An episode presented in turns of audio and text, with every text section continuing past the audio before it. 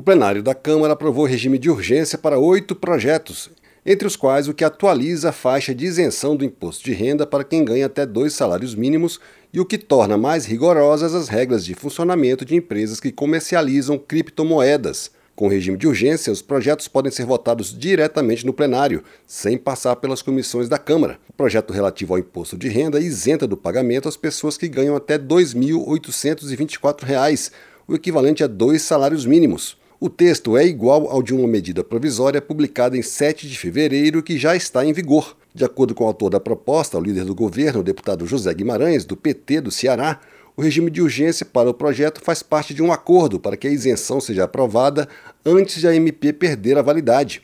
Mas a proposta foi criticada pela oposição, como disse o deputado Kim Kataguiri, do União de São Paulo.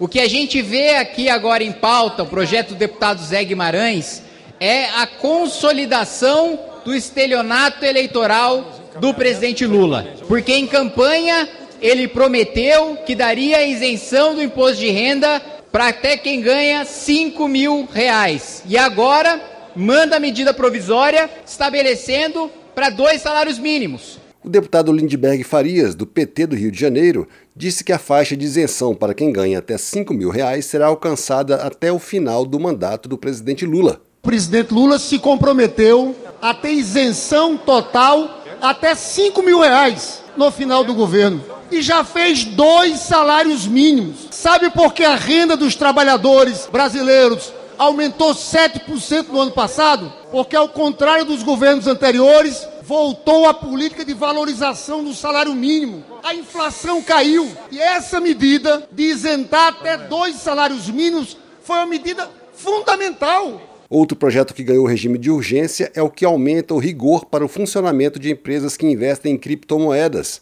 A proposta obriga que as transferências de dinheiro entre os investidores e as empresas sejam feitas por meio de contas individuais e não por meio de contas que reúnem os valores de todos os investidores, conhecidas como contas ônibus.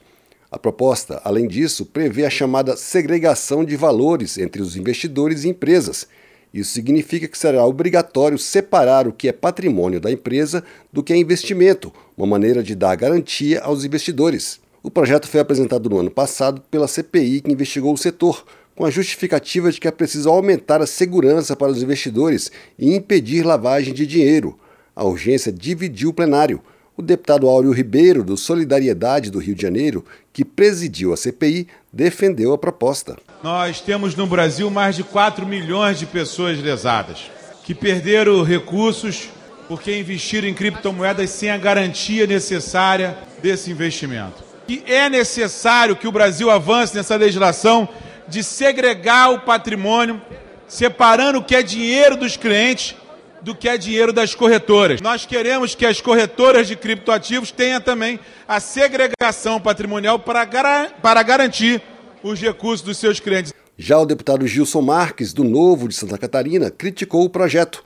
Segundo ele, a regulamentação é desnecessária. É óbvio que ninguém gosta, ninguém deseja que os crimes sejam praticados mas os crimes que ele se refere já existe tipificação penal. Fraude, estelionato são considerados crimes. O Bitcoin não é criminoso, a criptomoeda não é criminoso. Agora, o agente utilizando da criptomoeda é óbvio que ele tem que ser é, criminalizado. Segregação, isso é um regulamento que inclusive pode ser feito pelo Banco Central e não precisa de uma autorização legal. Outro projeto que teve regime de urgência aprovado é o que impede o penhor de veículos veículo adaptado de pessoa com deficiência para quitar dívida financeira. Também ganhou o regime de urgência o projeto que permite a distribuição de água por meio de carros-pipa na região do semiárido nordestino afetada pela seca, não apenas na zona rural, mas também nas cidades.